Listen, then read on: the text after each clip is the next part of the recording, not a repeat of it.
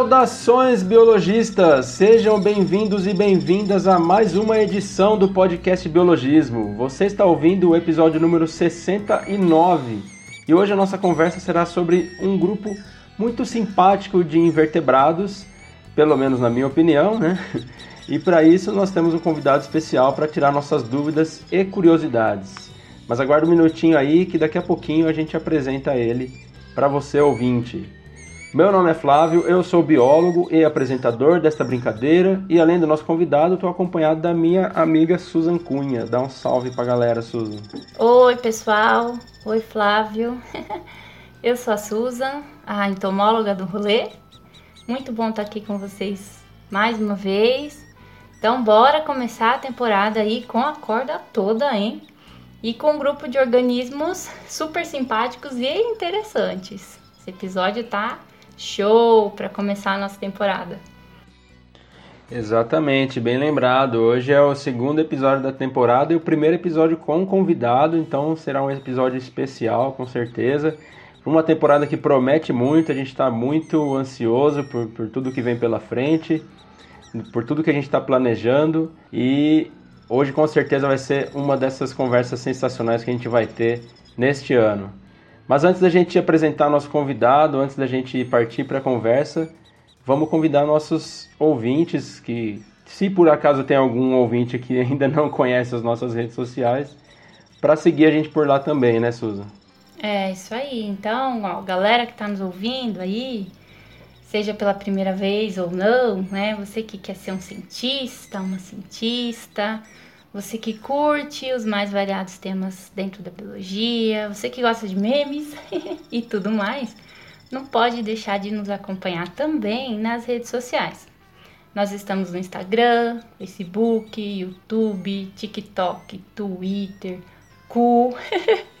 tem o nosso blog também, então vejam que tem bastante variedade. É só procurar que mais te agrada e colocar lá biologismo para nos acompanhar. Então não perde tempo e dá uma forcinha lá pra gente. É isso aí, perfeito. E além do convite para as redes sociais, a gente tem um recado importante para você que acompanha o nosso trabalho por aqui. Diga lá, Susan.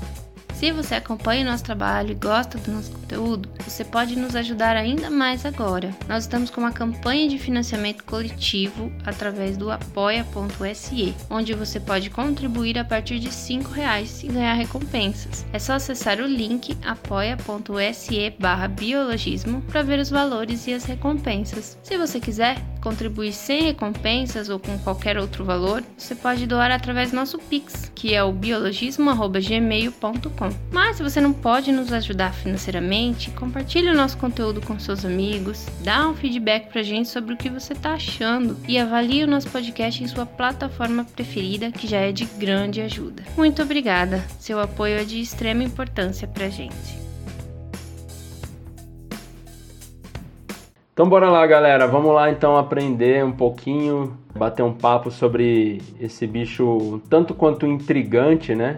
Mas antes de mais nada, ao nosso convidado que se dispôs a bater esse papo com a gente, topou a conversa logo de cara, né?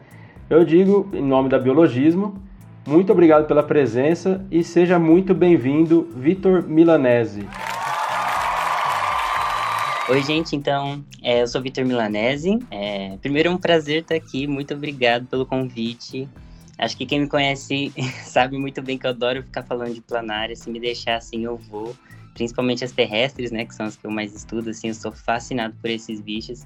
Acho que vai ser bem legal a conversa que a gente vai ter hoje aqui. É, então, eu tenho 22 anos, tô aí alguns dias, né, uns 12 dias para fazer meus 23. E eu sou de Paulínia, que é uma cidade ali do lado de Campinas, né, que geralmente é uma cidade que o pessoal conhece mais, é mais conhecida. E é, me mudei para São Paulo, então, para fazer minha graduação.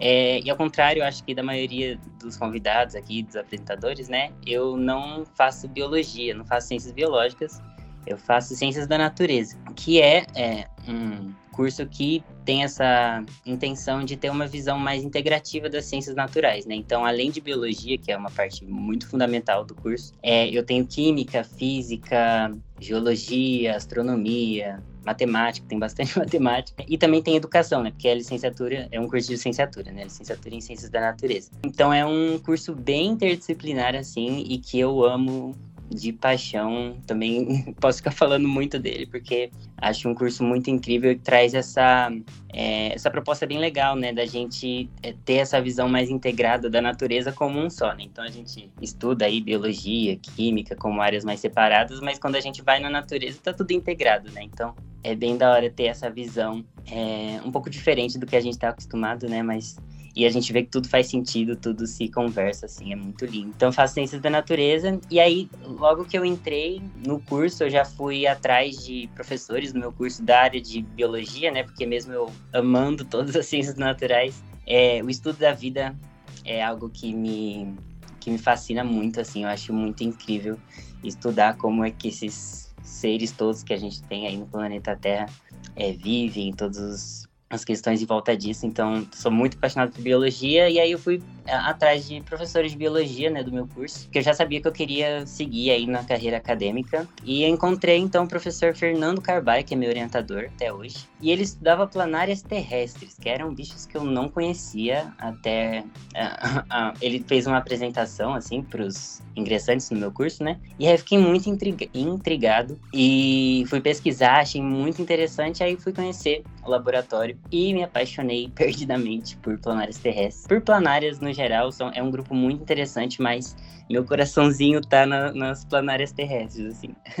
e aí, então eu entrei no, no, primeiro projeto, que foi sobre regeneração de planárias terrestres, né? Quando a gente fala de planárias, a gente tem essa ideia de regeneração, é um dos tópicos mais é, discutidos e abordados de planárias, mas não é um conhecimento, acho que a gente vai falar bastante disso, né, mais para frente, de que não é um conhecimento muito abrangente de todos os grupos de planárias, né? A gente tem alguns grupos de planárias aí, e das terrestres, por exemplo, que é as que eu estudo, a gente não sabia, a gente sabia muito pouco sobre regeneração. E o que a gente sabia era de algum é de um gênero de planárias asiáticas, assim. Então a gente não tinha nada sobre planárias brasileiras. E aí esse meu esse meu primeiro projeto foi um primeiro estudo sobre regeneração, né? Que a pergunta principal era se planárias terrestres regeneravam. Era uma pergunta bem simples, mas que a gente não tinha essa resposta. E aí eu desenvolvi com mais de 20 espécies aí, é, fiz alguns experimentos em laboratório de regeneração e vi que elas regeneravam maravilhosamente. Então eu desenvolvi aí por dois anos esse projeto, foi incrível e, e assim é, é, um projeto muito de base, né? Então a partir dele muitas coisas podem ser feitas é, e foi aí que eu entrei no meu segundo projeto, que é onde eu tô até hoje, que aborda mais um aspecto evolutivo da capacidade regenerativa, né? Então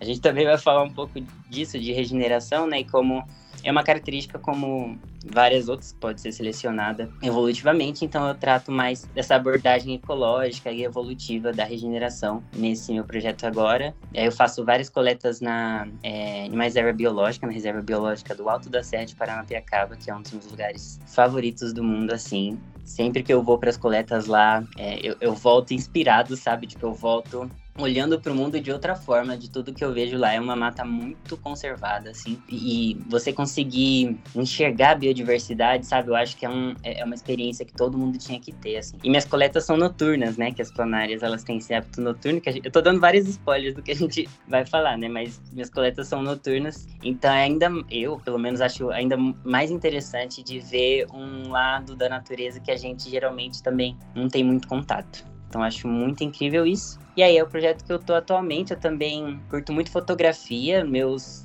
todos os meus projetos, né, meus estudos até agora, eu é, tive que usar muito da fotografia, tive que estudar um pouco de fotografia também. Adoro tirar fotos. Meu Instagram cheio de animais e plantas e é, é tudo que eu mais acho incrível, assim. E é, divulgação científica também é um, um tópico que eu tenho procurado deixar muito latente nos trabalhos que eu faço, né? Porque eu acho que é algo muito importante para a gente conseguir levar a nossa pesquisa e nossos estudos assim para fora do, do, dos muros da universidade, né? Eu acho que é, grande parte das pesquisas científicas que a gente faz só fazem sentido se elas realmente, se esse conhecimento for realmente difundido e chegar para as pessoas, porque aí a gente consegue, enfim, é, mover conscientização e chegar chegar nessas pessoas e mostrar, né, o que, que a gente está fazendo na universidade, que eu acho que é um tópico muito importante da gente estar tá aí sempre fomentando. Então, e aí eu fiz uma página, né, de planárias terrestres e que eu comecei aí a postar algumas coisas e desses bichos tão interessantes que eu gosto. E também sou um, fã de educação ambiental, pretendo e conservação, né, essas duas coisas atreladas e pretendo aí seguir o meu mestrado e tudo mais, mas aí é já mais pro futuro, né? Sensacional, Victor. É... Bom, é fácil a gente perceber como a pessoa é apaixonada pelo tema, pelo, pela área que pesquisa, que, que estuda, né, Susan? A gente aqui conversando com, com alguns convidados, tem alguns que, que deixam transparecer muito isso, que o quanto está envolvido com a área que, que estuda, com a área que pesquisa. E você já deixou bem claro isso, que, que não é um hobby, né? Que você está nessa porque você gosta muito mesmo, você está muito envolvido mesmo na, na temática, na, na, parte de pesquisa, educação ambiental. Legal, muito legal e daqui a pouquinho a gente começa a dar uma aprofundada então nessa conversa. Mas é, vamos, vamos começar do começo, né? É, o nosso público, Vitor, ele, ele é de certa forma bastante diverso, assim, né? A gente tem muito biólogo que ouve a gente, né?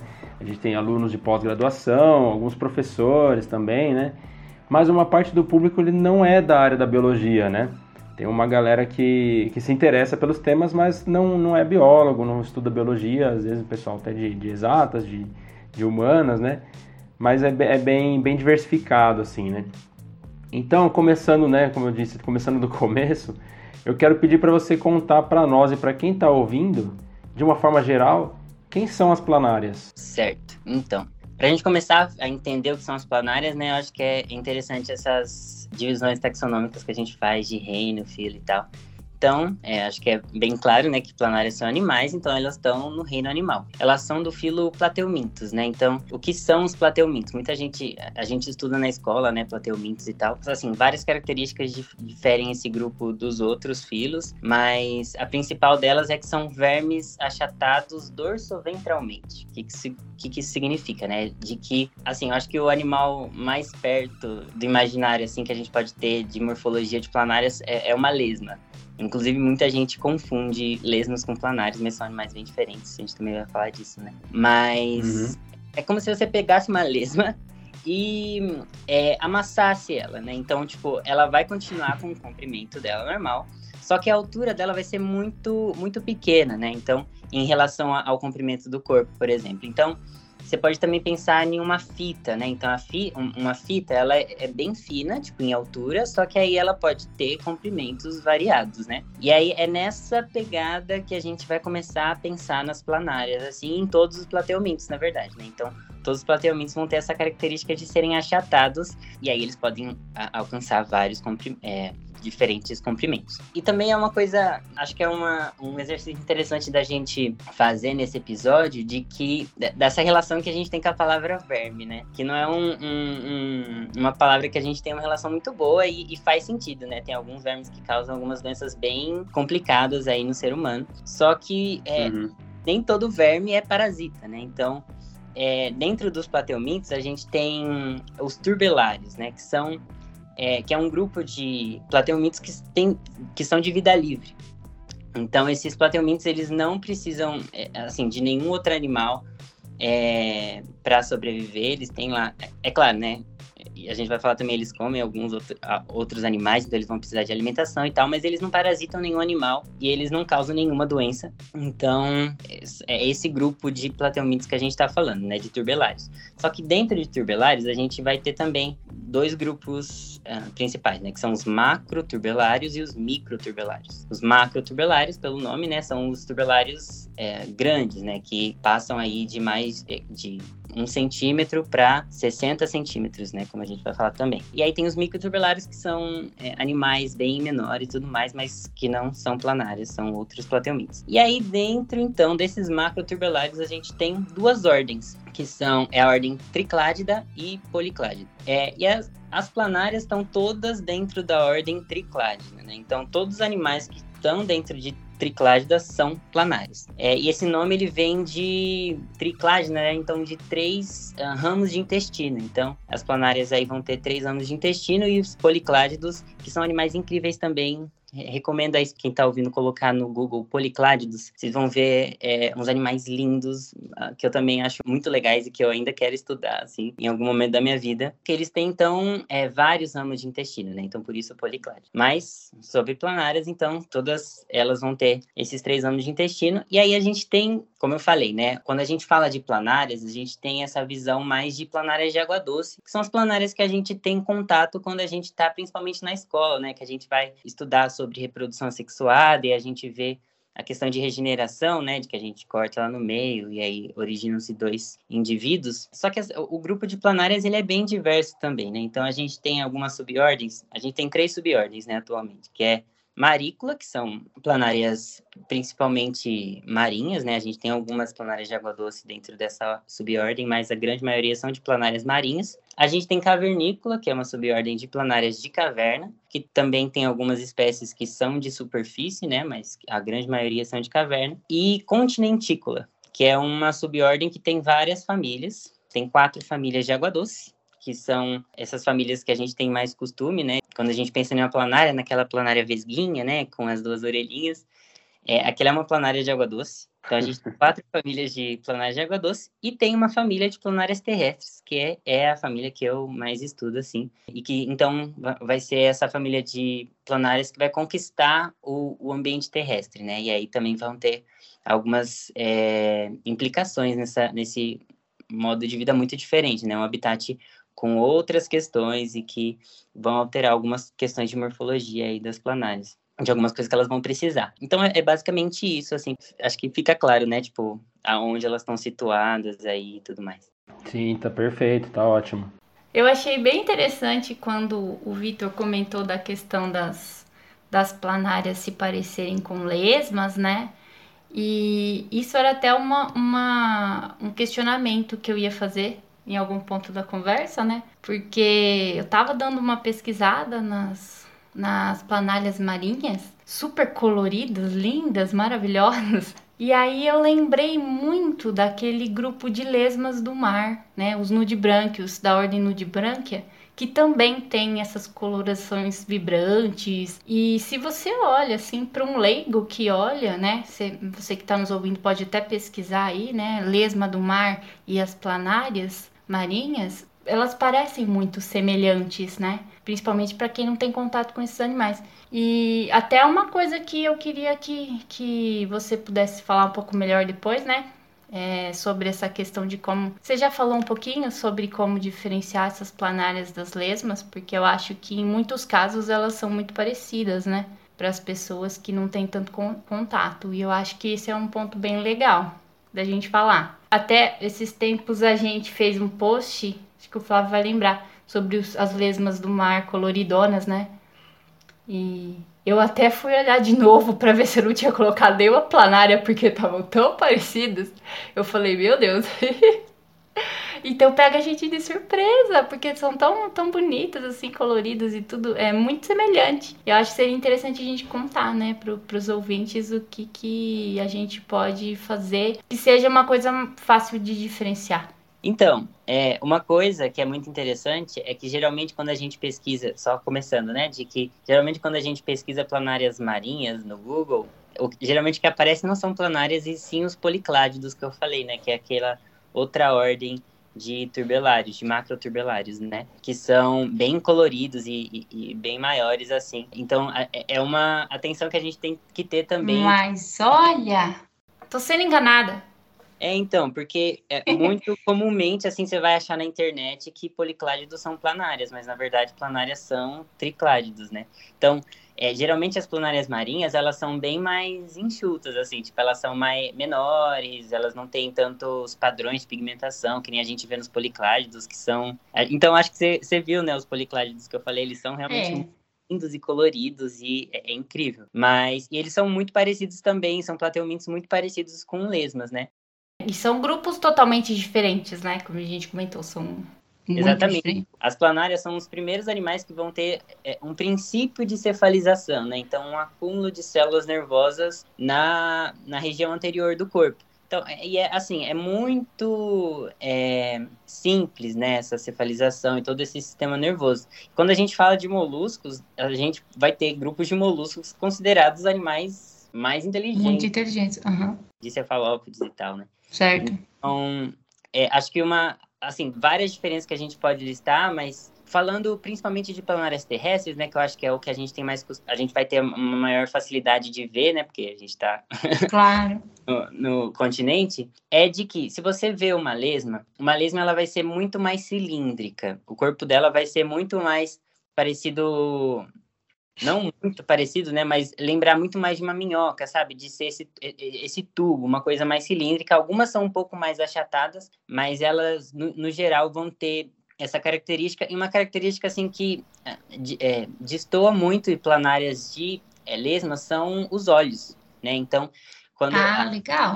elas vão ter os dois tentáculos, né? Com os olhos no, no final. Então, se tem esses dois tentáculos, é lesma. É, as planárias, assim, quando a gente vai acostumando a ver planárias, se você pesquisa bonitinho planárias terrestres e vai vendo várias, a gente vai é, notando que as planárias geralmente é, elas são, elas têm essa característica, né, característica que eu falei, né, de terem um corpo achatado e elas, a, a cabeça é mais fina e ela vai aumentando um pouco essa largura do corpo mais para mais para a região posterior do corpo.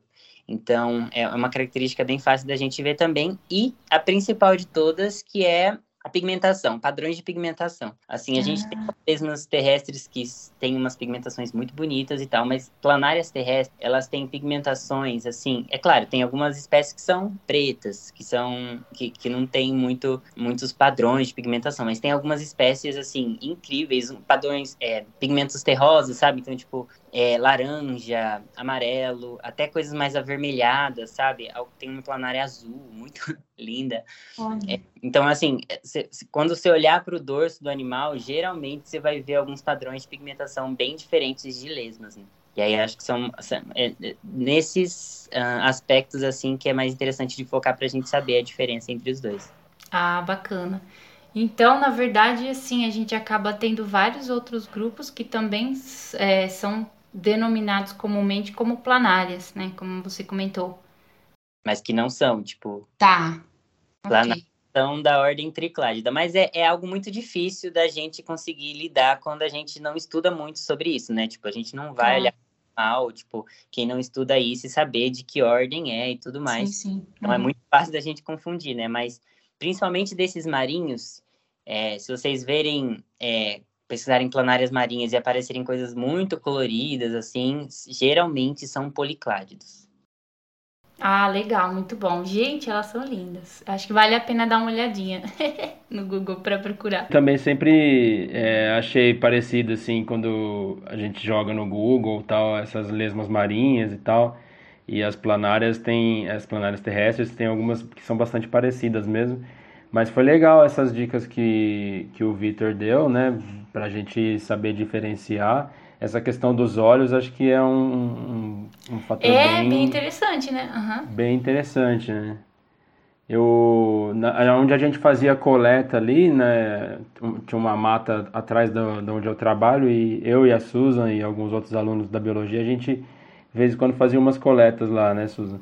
Uhum. E eu lembro que, assim, Óbvio, né, as planárias não eram o foco, né, do, do que a gente estava buscando, mas uma vez eu encontrei por acaso uma no meio de um tronco, assim, aí mostrei para um professor nosso, ele até ficou bravo que eu não coletei ela.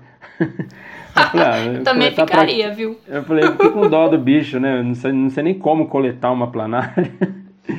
e, mas eu tirei uma foto, vou mandar aqui só para você dar uma olhada depois. Uma coisa também é que, às vezes, você pode achar algumas lesmas que não estão com os tentáculos protraídos para fora, né? Que estão com eles para dentro. Então você pode tipo tocar ou colocar alguma coisinha que aí ela ela coloca eles para fora e você tem a certeza que é. Ah. Às vezes você Isso é uma boa dica também. É, às vezes você pode ver uma que tá com os tentáculos para dentro e falar, ah, é uma planária, mas se você mexer nela, ela vai colocar eles para fora, assim, você vai ver. Só me falta agora o Vitor olhar e falar isso é uma lesma e eu divulgando como planária, né? vamos ver, vamos ver. ah, é uma planária terrestre, com certeza. Ah, beleza. Olha, que bonito. Não, gente, eu não vi isso com você, não. Olha. Não, né? Não, não tava nesse dia. Que lindona! Que é, é fácil também de identificar, porque planárias, assim, é muito comum planárias terrestres terem essas linhas, sabe, que acompanham todo o comprimento do corpo, assim, várias linhas, assim, é bem bonito. Legal. Bom, então não errei. Aê! Bom, então, né? Vamos continuar aí a nossa conversa com o Vitor. Agora, Vitor, vamos conhecer um pouquinho melhor as planárias, né? Você pode falar para gente, por favor, sobre questões de características gerais desses animais, como é a alimentação, como se reproduzem de maneira geral? Então, a alimentação eu acho uma das coisas mais curiosas e mais legais também de estudar, principalmente nas planárias terrestres, porque ao contrário também do que muita gente pensa, elas não comem folhas, elas não comem plantas, né? elas, elas comem outros animais. E as terrestres, especialmente, elas são caçadoras vorazes, assim. Tipo, elas vão comer minhocas, é, isópodes terrestres, né? Então, tatuzinho de jardim, lesa, caracol, ah. até o pilhão. É, elas comem, Caramba. algumas espécies comem alguns aracnídeos, assim, tem gostos por aracnídeos. É, então, opilhões também, grilos e até outras planárias. Tem algumas planárias que comem outras, outras espécies de planárias, que também é bem legal. Então, essas mais as, as terrestres, né? As é, ah, de água doce, por exemplo, elas, elas não têm essa característica de, de predar o animal em si. Então, geralmente, elas também têm é, essa característica de se alimentar de restos de animais, né? Então, elas são necrófagas também.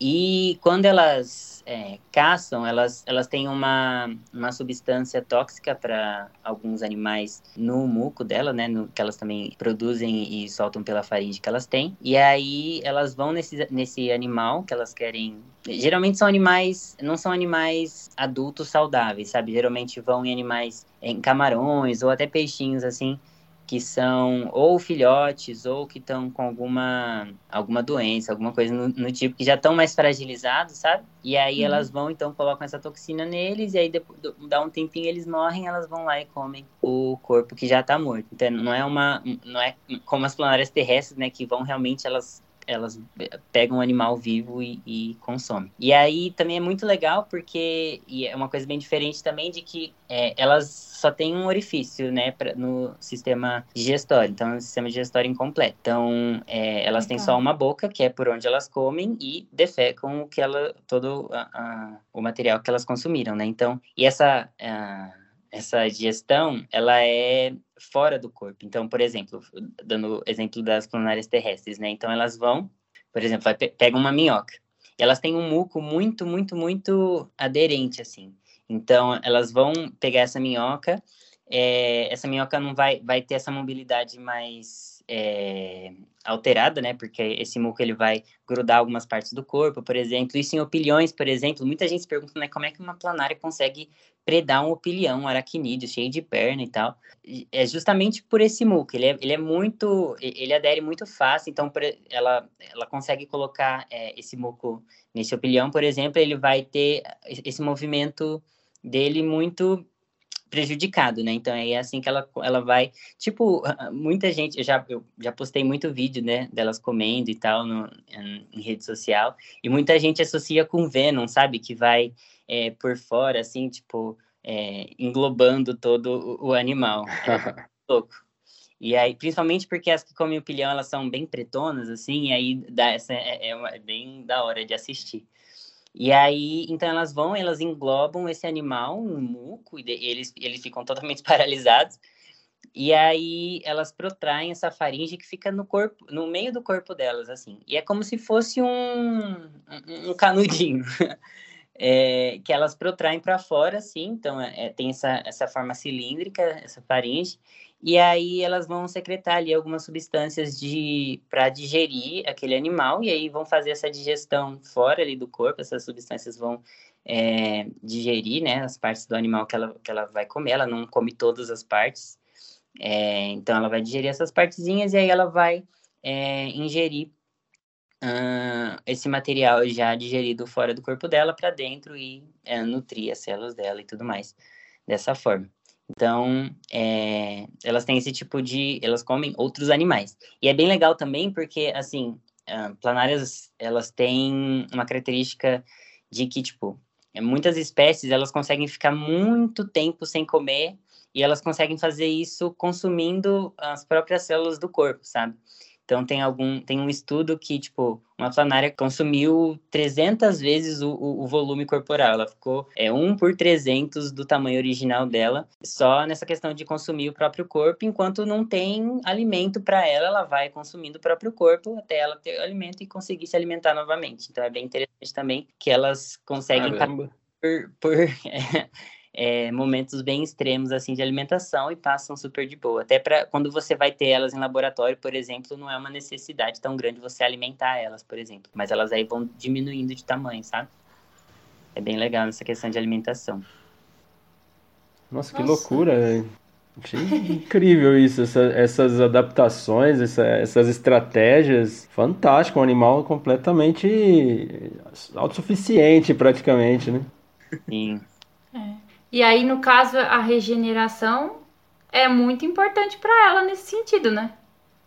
Exatamente. Ela vai se alimentando e regenerando. Nossa!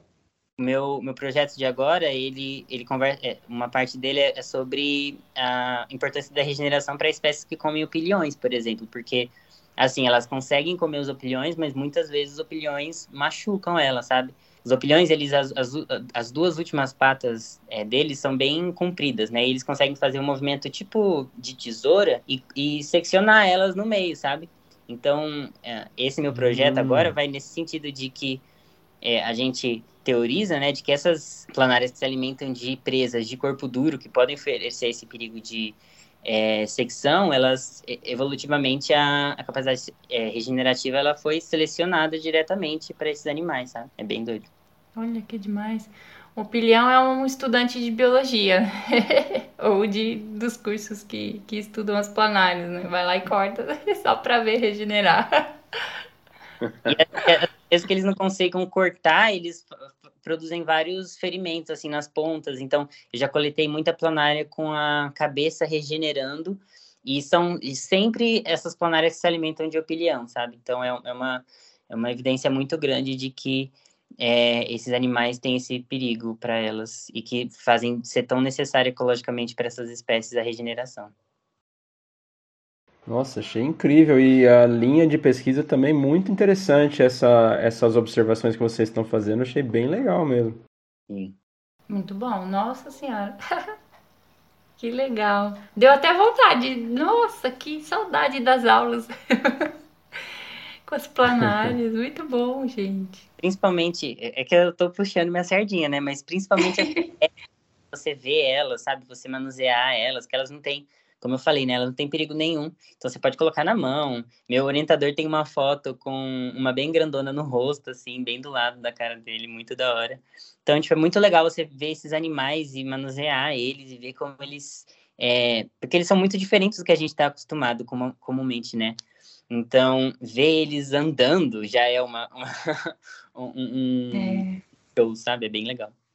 E aí, é, de reprodução também é bem interessante. Assim, todos os aspectos são muito interessantes. é, é, porque, por exemplo, reprodução, elas podem se reproduzir tanto sexuadamente, né, como assexuadamente. Então, elas são vermes é, hemafroditas, então elas têm tanto os órgãos reprodutores masculinos como os femininos.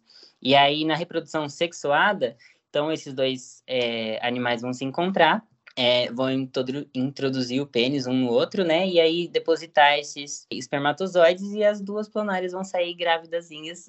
e aí depois elas vão depositar, é, são uns casulos mesmo. É, e aí esses casulos podem ter tanto ser poliembriônicos, né? De ter vários embriões e nascerem algumas planárias de um mesmo casulo ou de ser uma planária só por casulo. Eu já vi uma planária nascendo em laboratório, foi uma das experiências mais legais que eu já tive, assim, de é, estudando esses animais. Porque uma vez um meu orientador ele coletou algumas planárias, uma era uma espécie bem grande, sabe? E aí ele coletou algumas e colocou no mesmo pote, e aí deixou no laboratório. E aí eu fui no outro dia pegar elas para colocar nos outros potes, né, fazer tudo que eu fazia com todos os animais que eu estudava. E aí elas estavam lá, super nos amassos e tal. E aí tinham dois casulinhos do lado assim. E eu não sabia, né? Nunca tinha visto um casulo de planária na época, né? Então, eu vi os dois casulinhos e achei, eh, achei que poderiam ser casulos porque eles tinham um muco bem diferente em volta deles, assim, parecia uma espuminha. E aí eu peguei, fui, aí eu fui colocar em outros potes é, eh, para ver se nascia, né? Como que era esse negócio. E só que aí um deles rompeu, assim, e saiu um líquido transparente. Assim, era uma película, aí rompeu, saiu um líquido transparente, assim, eu falei, ah, deve ser alguma coisa de árvore, alguma coisa que veio junto, mas deixei o outro casulo lá. E aí, depois de umas duas semanas, assim, é, ele começou a murchar, sabe? Tipo uma bola de futebol murchando, assim. E aí, não desse tamanho, né? Era do tamanho de uma unha, assim. E aí, eu fui falei, ah, realmente não, não era nada, ou não, não rolou. Fui pegar ele, ele rasgou. Aí saiu, começou a sair uma planária, assim, de dentro. E foi muito legal porque era uma, é, assim, o, o, os adultos dessa espécie, eles são mais, bem mais escuros. E a planária bebezinha era branquinha, com vários pontinhos, uh, é, manchinhas pretas e laranjas, assim, muito linda. Aí eu vi ela nascendo, gravei tudo, fiz um parto da planária, foi muito legal. É, característica de, de depositar esses casulos que vão, enfim, dar origem a outros animais. E é muito interessante é, essa questão da reprodução sexuada porque gera variabilidade genética, né? Que é algo muito importante, assim, para diversas questões é, ecológicas mesmo, né? A gente vai é, gerar variabilidade genética em populações, porque, por exemplo, da forma sexuada, né? Elas, elas se reproduzem por por regeneração, né? Então, elas vão, assim, tanto espontaneamente, né? Então, os animais podem se, se seccionar e, e aí cada uma dessas partes produzir um novo indivíduo, ou pode acontecer algum acidente que vai seccionar elas também e cada parte dessas produzir um novo indivíduo. E, assim, a, essa regeneração de planárias é algo que fascina demais, assim, quando você começa a estudar isso e a ver como é que isso acontece em diferentes espécies, sabe? Porque é isso. A gente, de, de, novo, né? A gente tem aquela visão da planária de água doce que você vai cortar no meio, vai se regenerar sem problema nenhum. Só que o grupo de planárias, ele é muito grande e é, essa regeneração tão boa, assim, tão fácil de acontecer, ela não é uma verdade para todas as espécies. Então, a gente vai ter espécies que vão ter uma dificuldade muito maior de se regenerar do que outras, né? Então, a gente tem espécies que se regeneram maravilhosamente bem. Tem um estudo que é de... Ele é um estudo antigo, assim, de mil, quase 1900, assim, que dividiu uma planária em 279 pedaços. Era um pedaço que correspondia ah, ao tamanho dela, 1 por 279, né? E esse pedaço é, é, gerou um indivíduo novo, sabe? Então, assim, tem espécies que têm um poder de regeneração incrível, incrível. Você pode cortar ela em vários pedacinhos e cada pedacinho vai gerar um indivíduo novo. É... E você tem planárias que, se você é, cortar ela no meio, ela já vai ter problemas para se regenerar, sabe? Então, é muito interessante ver essas diferenças, né, de regeneração. Também a gente vai falar um pouco de regeneração mais para frente, né? Mas é muito interessante ver essas diferenças e do porquê dessas diferenças, né? E também entender que, assim, é, eu, eu faço uma alusão de que, tipo, é como se a gente a gente pode cortar um pedacinho muito pequeno de uma ou tanto da ponta anterior como da posterior de uma planária e essa pontinha vai gerar uma nova planária, sabe? Então é como se a gente perdesse um dedo e além da gente regenerar esse dedo, né, o nosso corpo regenerar esse dedo perdido, esse dedo vai regenerar outro é, indivíduo. Então, desse dedinho vai sair um, um Vitorzinho, sabe? Então, é, é, nesse sentido. Ela não vai só regenerar o corpo dela. Essa parte perdida também tem a capacidade de regenerar outro indivíduo. E aí é bem interessante. Todo esse tem muito estudo, né? Principalmente por trás da regeneração de planárias de água doce. Então, essas são os, os, as formas de reprodução de planárias, né? Tanto assexuada como sexuada.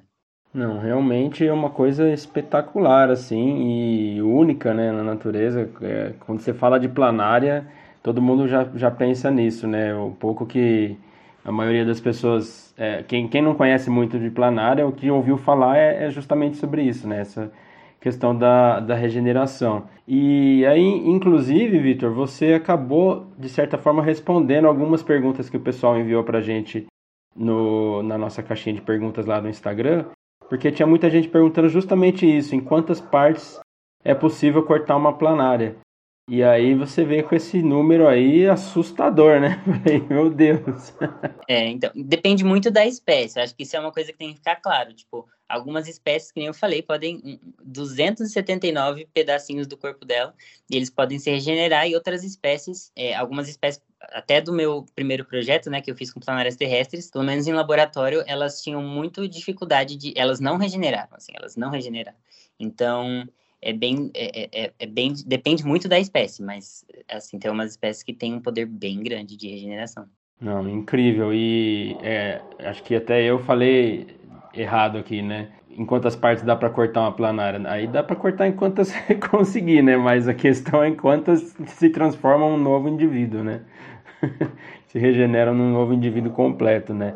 Não, isso é, é incrível, não dá nem para a gente listar adjetivos aqui de como isso é, é fascinante, né? Porque a gente tem é, outros exemplos de animais que regeneram é, um, uma cauda, por exemplo, né? Mas a planária já vai para outro universo, né? Ela já cria um outro indivíduo ali, né?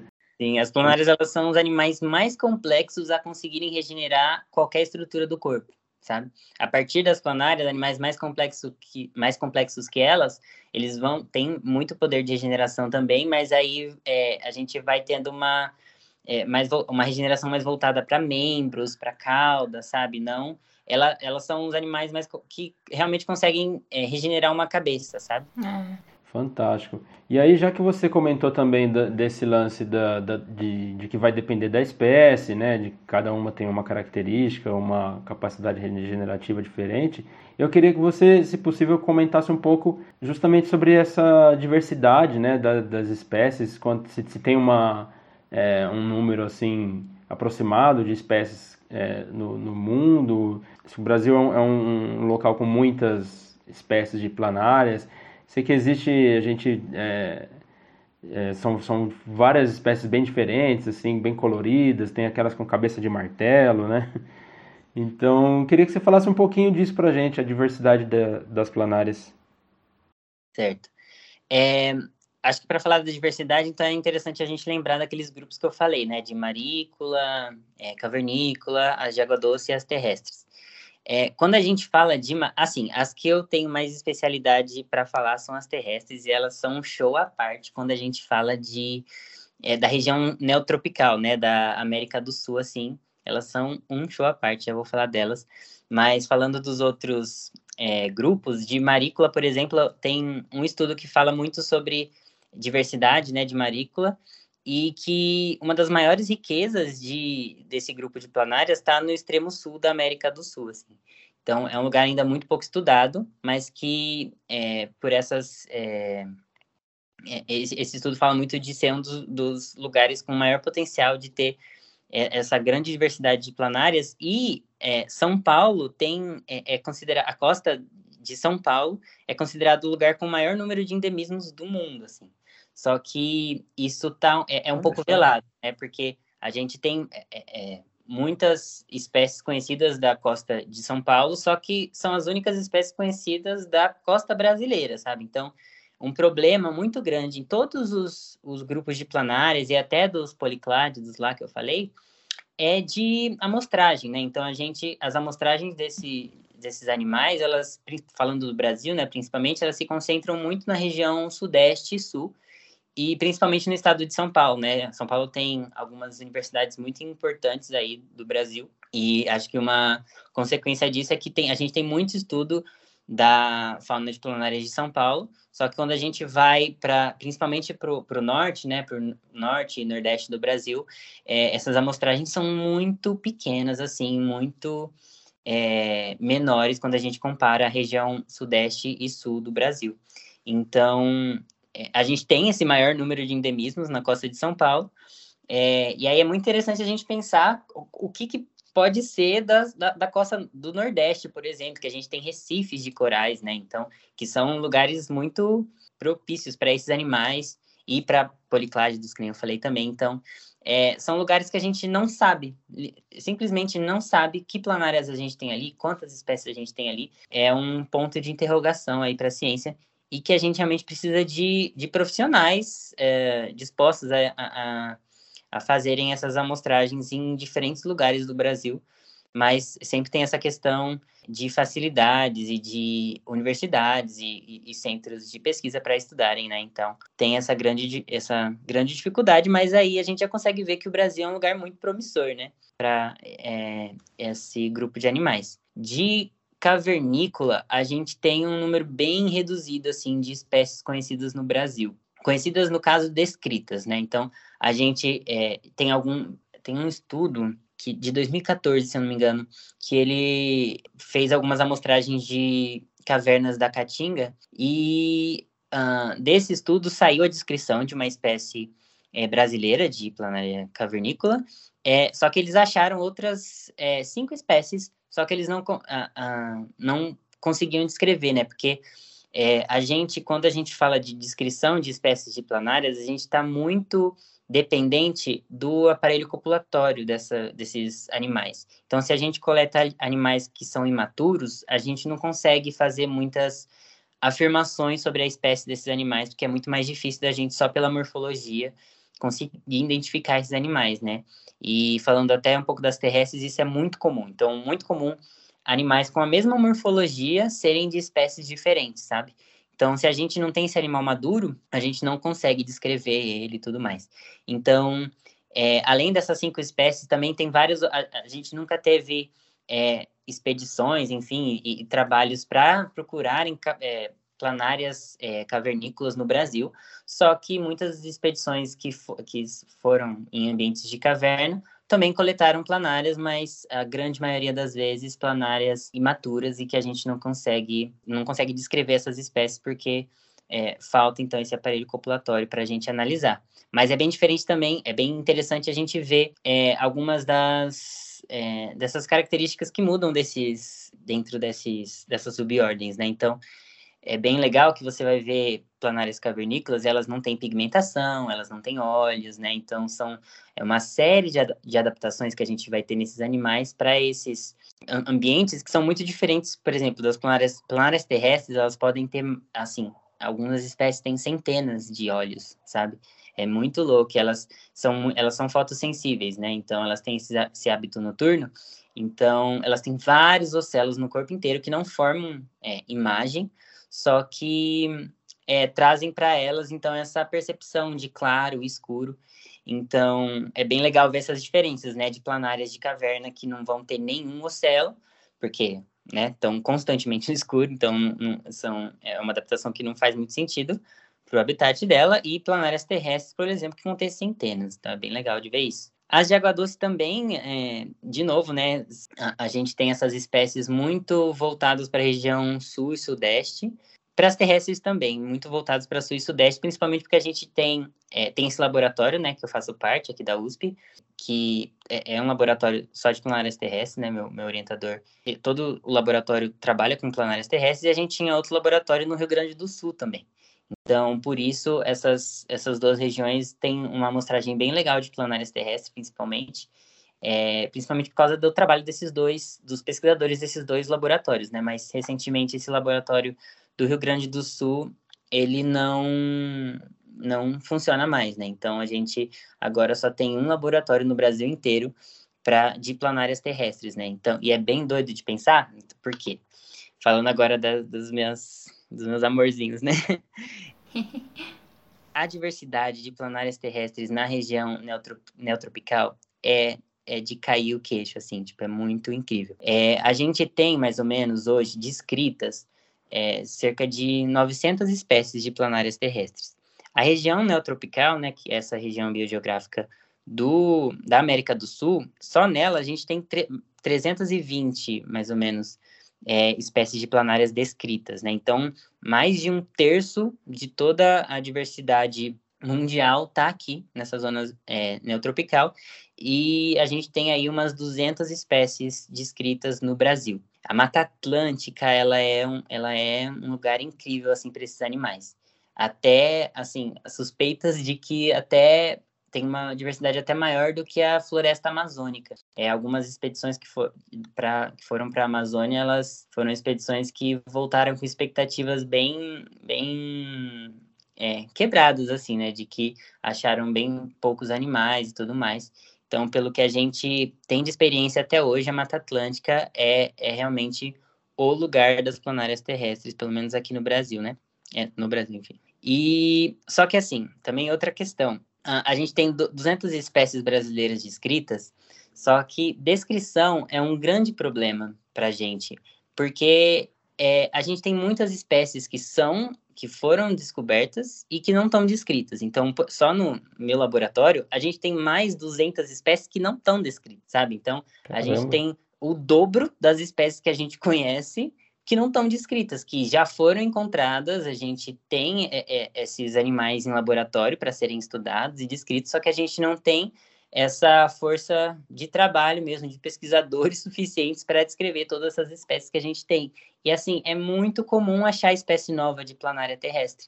Eu mesmo já, eu, eu tenho algumas aí que eu já achei para conta de espécies novas, sabe? Que nunca foram vistas pela ciência, assim, não são descritas, e que nessas coletas que eu, que eu fiz, né, desde que eu entrei na graduação, eu fui encontrando até, assim, eu já achei espécie nova até em, em, parque de São Paulo, sabe? Tipo, em um parque bem antropizado, assim, já achei espécie nova de planária terrestre.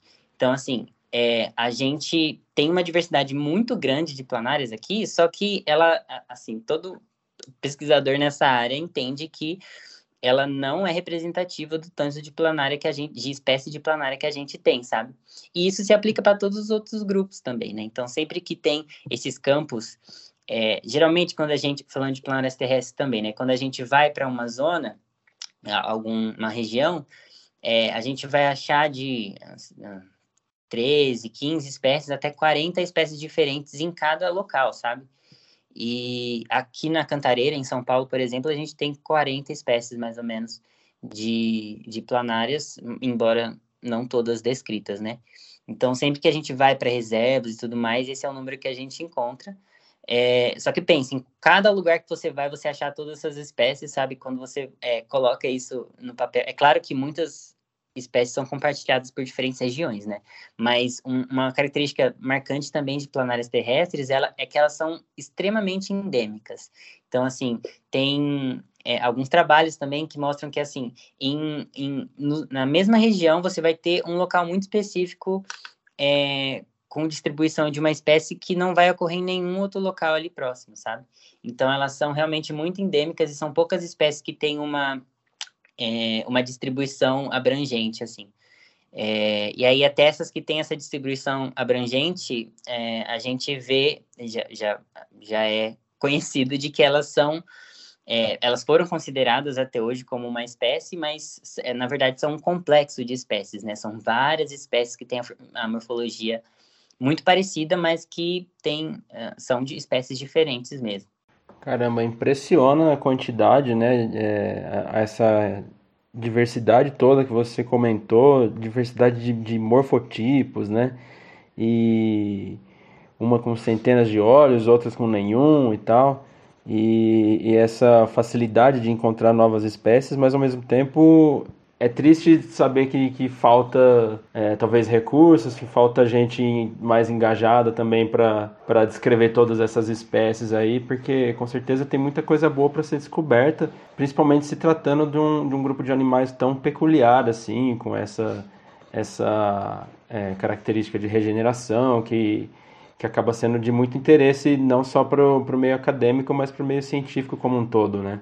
Com certeza. Uhum. E, tipo, a gente falta muito conhecimento de história natural desses bichos mesmo, sabe? Então, imagina, a gente, é, é, só do que a gente já conseguiu coletar, metade é, das espécies estão descritas, a outra metade, do, falando do meu laboratório, né? Então, tem muita espécie não descrita.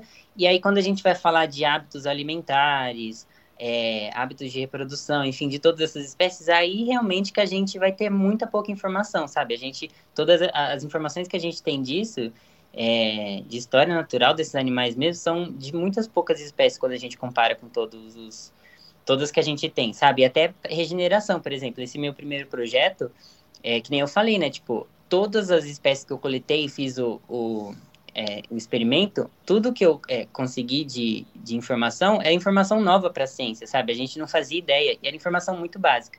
De quanto tempo demorava para regenerar, se elas regeneravam, sabe? Eram informações muito básicas que a gente não tem.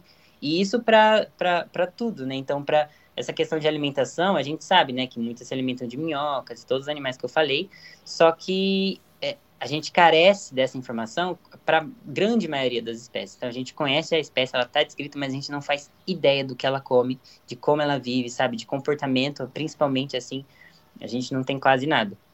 E é, e, e é muito doido pensar nisso, né? Então, porque geralmente quando a gente, o pessoal entra em biologia, né? Então, e cursos de áreas correlatas, e você vai estudar a zoologia, você vai. Geralmente a gente tem essa tendência de ir para animais mais conhecidos, né? Para fofofauna, que nem a gente fala, né?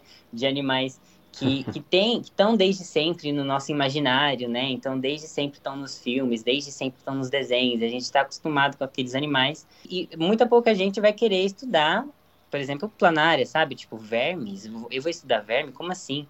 Então, é, é outra relação que a gente tem que ter com essas áreas do conhecimento, né? Então, e é algo que, que, que também vai, vai muito para fora do que a gente consegue controlar, né? Que é, é, é, são coisas de cultura mesmo, sabe? De tudo que a gente é, consumiu crescendo até quando a gente está na, na nossa fase adulta, né? Então, tipo, a gente não tem nome popular para esses animais, sabe? Porque eles são muito pouco conhecidos.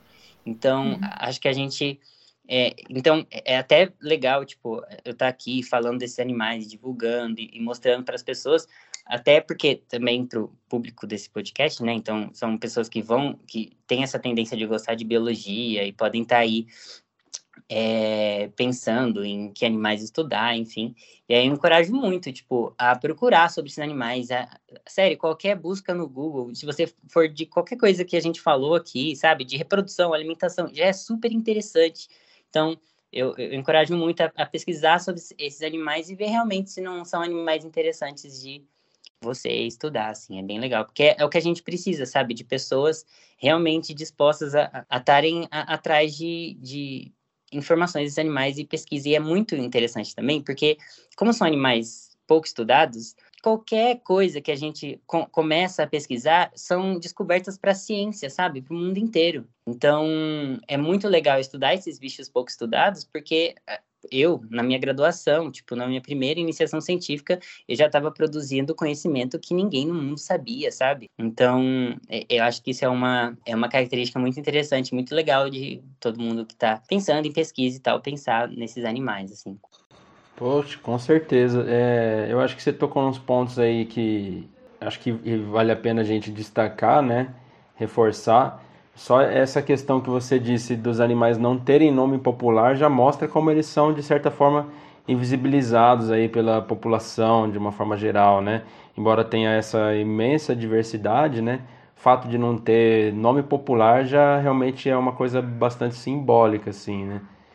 E, e eu também acho que a gente tem que, de fato, valorizar muito a sua presença aqui, contribuindo, é, compartilhando tantos fatos interessantes, incríveis sobre esses animais, né? É até difícil da gente dizer qual que é o mais impressionante aqui, porque são animais com muitas características sensacionais, né? Então, quem sabe, né, com a sua presença aqui, compartilhando esse, essas curiosidades, essa, esse conhecimento sobre esses animais, a gente não acaba despertando aí é, o interesse em alguma galera aí, né, para se tornar pesquisador da, da área, né? E fora o potencial que tem para você publicar artigos é, que, são, que são novidades aí para a ciência, né? Como você mesmo comentou, que você estava fazendo já na, na iniciação científica, né? Sim, exatamente. E, e até dessa questão de diversidade de espécies que a gente estava falando, né, de é, espécies terrestres, é, a gente tem é, uma, uh, uma subfamília inteira da região neotropical. Assim, toda, a gente tem quatro subfamílias de planárias terrestres. E a, as outras três, elas são mundiais, né? Elas estão em todas as partes do mundo. A gente tem uma subfamília inteira que é só da região neotropical. Então, assim, o lugar que a gente está já é muito propício para a gente estudar esse tipo de animal, sabe? Porque a diversidade aqui é diferente do mundo inteiro, sabe? Então, se apaixonar por esses, esses animais assim é muito legal. Nossa, Nossa né? né? É tão, tão bacana, bacana, quando a gente conversa, conversa alguém, com alguém que é apaixonado, pelo, pelo que, que faz. Como, Como o Flávio falou, falou no começo da, da conversa, conversa, assim. Dá até um ânimo pra gente. Às vezes a gente tá tão calejado da ciência, né? Acaba dando um, um ânimo. E mas foram ótimos pontos que o Vitor levantou, realmente. É, é triste, né, gente? A gente vê que tanto conhecimento que pode ser produzido e a gente tem muito potencial para isso, tanto questão de, de, de, cientistas, né?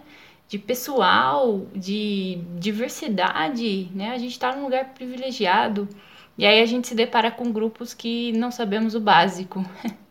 Infelizmente, isso acontece com muitos grupos, né? Acho que as planárias não são exceção, mas é triste a gente, a gente ver como que é, a ciência acaba sendo, em algumas, principalmente algumas, algumas áreas, é, recebem menos atenção. E eu achei bem bacana esse estímulo do, do Vitor, né? É, para que a gente estude mais os bichos e eu acho que é muito válido e sempre é válido e, e realmente é, é, muito muito bacana poder estar tá ouvindo isso de você, Vitor, de verdade. Mas eu tinha uma pergunta para fazer, só que o Vitor já respondeu a questão de taxonomia e tudo mais, né? Que eu ia perguntar como é que fazia para identificar esses bichos, se a questão de coloração era, era importante tudo, né? O Vitor já falou pra gente, mas é, antes da gente ir para um próximo tópico, né? Vitor, já que você está estimulando a galera, é, conta pra gente como que é a questão de trabalhar com esses animais terrestres, né? Que é o, que, o grupo que você trabalha. É fácil da gente encontrar? Onde que a gente pode encontrar para os nossos ouvintes saírem aqui agora, ó, e saírem procurando planária por aí, como que a gente encontra esses bichos? Certo. Então, os procedimentos para encontrar esses bichos, eles são dif bem diferentes dependendo do... É, se você vai de dia ou de noite encontrar eles, né? Então, assim, é mais fácil, tende a ser mais fácil você encontrar planárias terrestres à noite, porque elas são ativas à noite, certo? Então, de dia, elas estão escondidinhas em lugares úmidos, em lugares escuros, assim, em algum ambiente de mata, né? Então, é, só que à noite geralmente é um pouco mais complicado, né? Principalmente para iniciantes, assim, que é, não estão muito acostumados. Você vai à noite para para mata, assim, é um ambiente assim, é incrível, é, é, maravilhoso quando você se acostuma com ele, você está confortável com ele, é muito uhum. legal. Só que é um ambiente difícil da gente ficar confortável com, né? Porque é. tá tudo escuro, você tá com a sua lanterninha ali, então geralmente eu encorajo mais as pessoas a procurarem de dia mesmo. E aí de dia, a, a forma que você consegue encontrar esses animais é você pode ir em um parque, por exemplo, é, que tenha uma mata que consiga é, manter a umidade no, no, no solo, sabe? Então, é uma mata com com bastante sombra, é, que você você pode perceber, é, o musgo é um indicador muito grande de umidade, né? Então, se você vê muito musgo na, na matéria no chão, assim, em troncos e pedras e tal, é, geralmente vão ter planárias ali. E aí, o que você vai fazer é sempre, assim, é, eu recomendo muito que você esteja de luva e com um gancho. Um gancho, assim, é a melhor ferramenta que eu... Você pode ir lá e virar um tronco e virar uma pedra é, com a mão, só que o problema é que esses ambientes, eles são ambientes propícios para outros animais também, né? E alguns animais peçonhentos. Uhum. Então, é, o mais interessante é que você é, esteja com uma luva e se você conseguir um gancho, é a melhor coisa, porque você consegue virar um tronco, virar uma pedra sem tocar nele, sabe? E aí, ali embaixo, é que nem aquela cena de Timão e Pumba, sabe? Que você levanta o tronco e tem um monte de bicho ali aquilo é verdade. Então, esses ambientes são muito, muito propícios para muitos tipos de seres vivos, incluindo planários. Então, você vai e você vira esses troncos, tanto tronco como pedra, qualquer material assim um pouco maior, sabe? É, por exemplo, se você algumas matas elas são mais difíceis porque elas não vão ter coisas grandes no chão. Geralmente vai ter muita folha e tal, e aí é muito mais difícil de você achar porque elas, as planárias podem estar literalmente em qualquer folha, em qualquer lugar ali do chão. Mas se você for em alguma mata que tem mais troncos caídos e pedras e tudo mais, é mais fácil de você achar. E aí você levanta e procura por elas. E aí é, então, a, a, aquele exercício que a gente já comentou, né, de saber agora diferenciar o que, que é uma planária, o que, que é uma lesma, o que, que é o que você está vendo. Então, você uhum. pode planárias com algumas larvas. É muito comum, assim, quando você começa a se introduzir no mundo das planárias, você confundir ela com larvas, com lesmas e com outros animais com morfologia parecida. Então, é você lembrar disso, né? Então, de que planárias, assim, a, a, uma grande parte de planárias terrestres, elas vão ter um, um padrão de pigmentação bem diferente, sabe? Então, se você vê linhas, é, é, é, muito comum a gente enxergar linhas, né, em várias espécies de planárias que vão desde a cabeça até é, a cauda, né, então que acompanham todo o comprimento do corpo do animal. Se você vê várias linhas, é muito provavelmente seja uma planária. É, elas têm muito muco, né, então elas, elas carecem de uma cutícula protetora no corpo delas, então para elas manterem essa umidade, esse muco é muito importante para elas. Então, quando você é, aponta uma lanterna, por exemplo, qualquer luz para elas, elas vão refletir bastante. Então, é um, é um método interessante também de você conseguir diferenciar uma planária e tal. Então, elas não vão.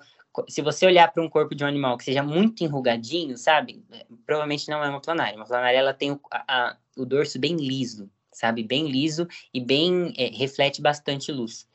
Então, é um jeito fácil de você é, diferenciar elas também. Ah, e aí, legal noite, as dicas. Se você for de noite nesse ambiente, elas vão estar tá andando no chão. Então, você só precisa de uma lanterna e ia, ia olhando assim, se curvar e olhar para o chão, que elas vão estar tá ali andando é, bem ativas de noite, assim, procurando a comidinha delas. eu tenho, ah, eu vou fazer um merchan aqui. Eu tenho a minha página de planárias, né? Lá eu tenho alguns posts que falam especificamente sobre como achar planárias terrestres, é bem legal. É planárias.terrestres. E aí tem algumas dicas bem detalhadas nessa questão de como achar planárias, que é bem legal de você achar. Você pode colocar ela na mão, você pode, enfim, é, claro, né? Umedece a mão, deixa ela bem molhadinha. É, não esteja nada com a mão, repelente, protetor solar, nada disso. Então, deixar ela bem lavadinha e bem úmida. Aí você pode colocar ela na mão e ver ela andando na sua mão, sentir, assim, é, o ventre dela, né, se movimentando. É bem legal. Ah, muito bom. Perfeito, Vitor. Com essas dicas agora. Tem que achar uma planária. Olha lá, Flávio. Vamos coletar para ver se, se a gente acha uma planária. É, então. Pois é, saudades de uma coleta de campo aí. É. Pode animais muito grandes, assim, as planárias terrestres, elas podem chegar até 60 centímetros de comprimento. Elas podem ficar bem grandes. E aí, ah. Aqui no Brasil, uh, e, e, nas regiões que a gente tá, é, tem mais acesso, né? A gente pode achar animais de 20, 30 centímetros, sabe? Quase. E, e, animais bem largos, né? Em Paranapiacaba, né? Onde eu faço as coletas, eu acho alguns animais, assim, de quase 30 centímetros e bem largos. É bem, bem... Você colocar um animal desse na mão é uma experiência como nenhuma outra. Caramba! Pega tudo, a mão inteira. Não que imaginava demais. que tinha bicho desse tamanho, não. Planária desse é. tamanho todo. a gente sempre, eh, as que a gente vê, que a gente essa mesmo que eu encontrei na uma visita no campo lá, era bem pequena, assim, né? Não chegava nem perto dessa.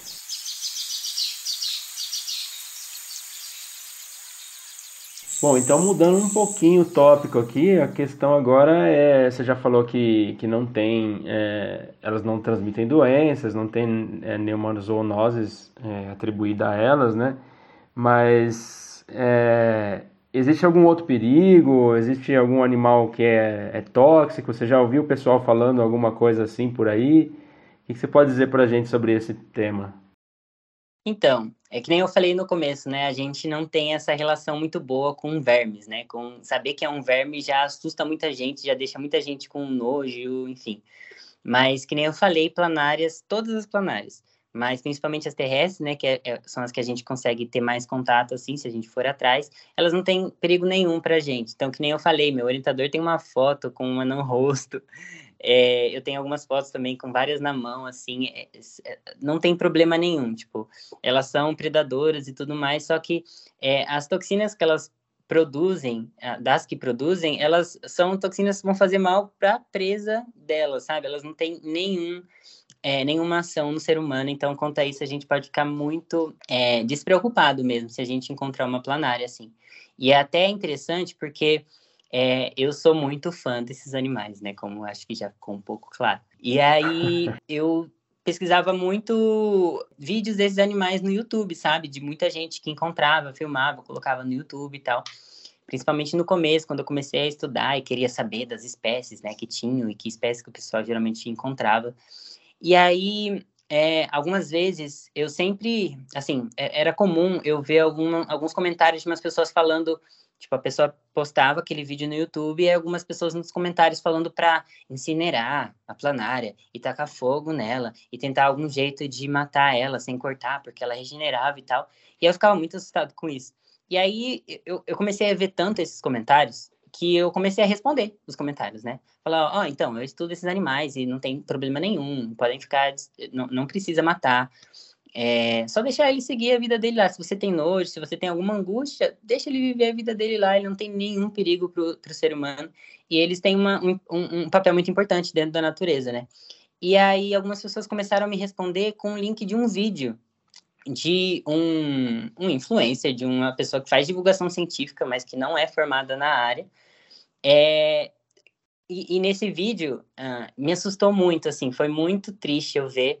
É, ele tinha 2 milhões de visualizações só no YouTube, naqueles shorts do YouTube, sabe? Nossa. Tinha 2 milhões de visualizações é, em um vídeo onde esse cara falava sobre como planárias terrestres eram extremamente tóxicas porque elas eram coloridas. Então elas falaram, ah, e ele falava dessa questão, né? Então, é, você vai ver um animal desse, ele é extremamente colorido. O que isso, o que isso significa na natureza? Que ele tem toxinas mortais, e, e era extremamente sensacionalista, sabe? E aí ele, fala, ele brincava com essa questão, né? De que se você cortar no meio, não adianta porque vai formar duas. Se você cortar em dez pedaços, não adianta porque vai formar dez. Então você tem que tacar água benta, é, incinerar o animal, brincando assim com, com esse tópico e, e, e, eu fiquei muito chocado com isso, né? E até tentei comentar e fazer algum barulho, enfim. É, estimulei algumas pessoas que eu conhecia também comentarem. Só que é isso, essa, esse, esse vídeo foi é, reproduzido duas milhões de vezes só em uma rede social, sabe? Então, essa informação é tão falsa que, que eu, eu só, sabe, tipo, que eu pego esses animais, manuseio esses animais constantemente e ver isso acontecendo e, e aí e, e, saber que isso teve é, isso reverberou nas pessoas tanto que nesses vídeos que eu estava vendo no YouTube com planárias terrestres as pessoas estavam estimulando as outras a matarem esses animais sabe então é, uma, acho que uma coisa que fica muito clara é da gente ter muito cuidado com o que a gente consome, né? Até de divulgação científica. Então, a gente achar alguns vídeos muito legais de animais, a gente entender quem que está falando, quem que é essa pessoa, quais são as fontes disso, sabe? É muito, muito importante, porque a gente pode chegar nessa situação de estar tá ameaçando um animal tão incrível, tão, sabe, da hora que eu falei todas essas, todas essas características legais aqui.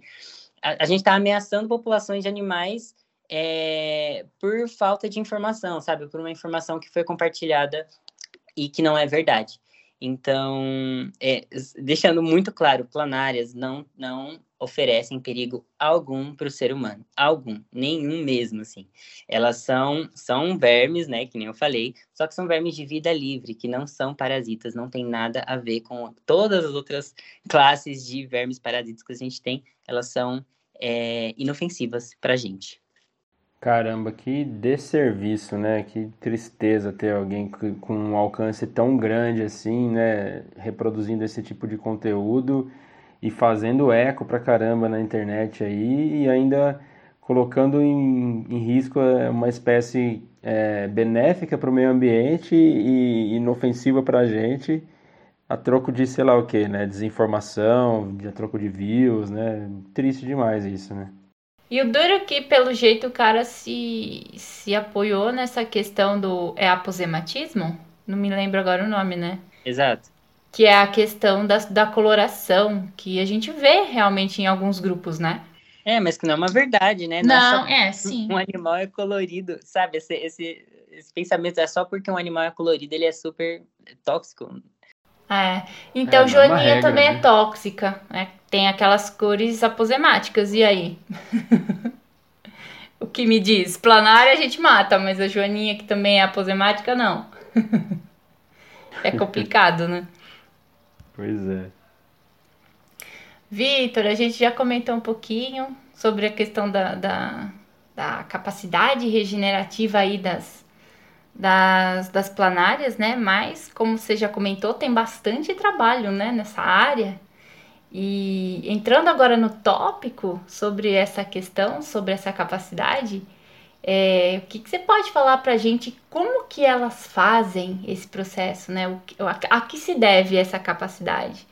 E quanto tempo a gente demora para ter essa regeneração acontecendo e alguma outra informação que você tenha mais interessante sobre essa questão da regeneração para a gente aqui, para os nossos ouvintes. Então, né, como eu falei, a regeneração acho que é um dos aspectos mais estudados, se não o mais estudado em, em planárias, né? Principalmente as de água doce. E aí, essa questão de quanto demora é, é muito de espécie para espécie. Então, a gente vai ter, falando um pouco até do meu projeto de novo, né? Desse meu primeiro projeto que eu fiz com planárias terrestres, é, em laboratório, Uh, algumas demoraram cinco dias para se regenerar é, e outras demoraram 30 dias. Né? Uhum. Então, dependendo da espécie, esse processo pode ser muito mais rápido ou muito mais lento, certo?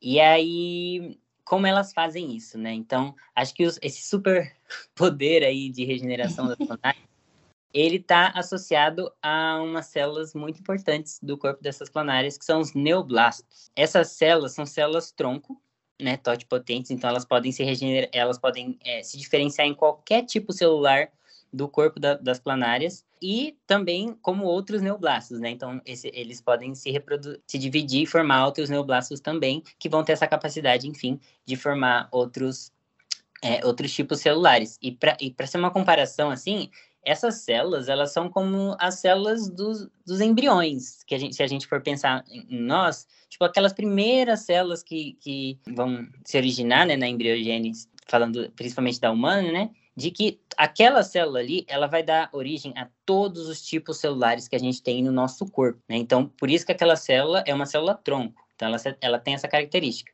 Só que essa célula ela vai se dividindo, chega um momento que a gente vai ter algumas células tronco no nosso corpo, a gente consegue regenerar algumas partes do nosso corpo, né? Então a gente consegue regenerar a pele, o fígado nosso regenera também, algumas partes do nosso corpo regeneram. Só que essas células tronco, elas têm essa capacidade de se diferenciar em alguns tipos celulares, só que aí é, elas são muito mais limitadas. Então, essas células tronco, essas células de pele vão originar diferentes tipos de células de pele, sabe? Essas células do fígado vão, ser, vão é, gerar diferentes tipos de células do fígado, sabe? Então, são células tronco com uma capacidade muito mais restrita, né, de diferenciação celular. Já esses neoblastos, eles têm a capacidade de gerar qualquer tipo celular do corpo da planária, sabe? Então, e assim, eles são muito presentes, eles são presentes no corpo das planárias adultas, certo? Então a gente tem de 20 a 40% aí do corpo das planárias, dependendo da espécie também, só de célula tronco, entendeu? Então, é nisso que elas apoiam esse poder de esse tamanho poder de regeneração, né? Então, e é muito interessante estudar porque assim, planárias, é, assim, pelo menos as é, de água doce, que foram. Tem um estudo de 2012 muito legal, que mudou muita coisa que a gente, assim, sabe de planárias, que é, mostra como as, as planárias têm essa característica de serem é, imortais até onde a gente sabe, sabe? Até onde a ciência consegue e com o que a gente tem até hoje. Então, é, esses animais, se eles não. É claro, se eles não tiverem alguma doença, se eles não, não tiverem nenhum outro fator é, do ambiente que mate eles, eles vão viver para sempre, até o que a gente sabe. E isso é assim, quando as células do nosso corpo elas se dividem, tem uma parte do cromossomo que são os telômeros, né? É, eles são bem conhecidos porque eles são, é, tipo, uma capinha protetora de, dos fina, do final do cromossomo, assim. Então, que, que é um, que assim, nessa, nessa divisão celular, toda vez que ela se divide no nosso corpo, esse telômero vai ficando cada vez menorzinho. Aí chega uma hora, quando a gente está envelhecendo, que essa divisão chega para partes do DNA que mexem com muitas estruturas e muitas coisas que é, se diferenciam no nosso corpo. Então, causam várias doenças e tudo que a gente está acostumado é, de doenças associadas à velhice. As planárias, elas conseguem manter esses telômeros intactos elas, esses, essa divisão de, dessas células tronco, elas, além de diferenciarem em todos os tipos celulares, é, elas são imortais, elas não têm esse problema de envelhecimento porque elas conseguem manter essa parte do cromossomo muito bem protegida. Então, é, nessas divisões nunca vão chegar na parte do DNA que pode alterar as coisas do corpo, sabe? Então, é muito interessante a gente pensar que se a gente não matar uma planária, pelo menos as de água doce, que a gente, que é o estudo, é, é são as, o, o, modelo do estudo que eu estou mencionando, é, se a gente não matar ela por várias outras coisas, elas vão viver infinitamente, porque essas células elas podem ficar criando tecidos quantas vezes forem necessárias para é, rejuvenescer esse corpo dessa planária. E aí, essa, esse poder regenerativo é, acho que ficou bem claro, né, por tudo que eu já falei, assim, que depende da espécie. Então, tem espécie que vai se regenerar muito,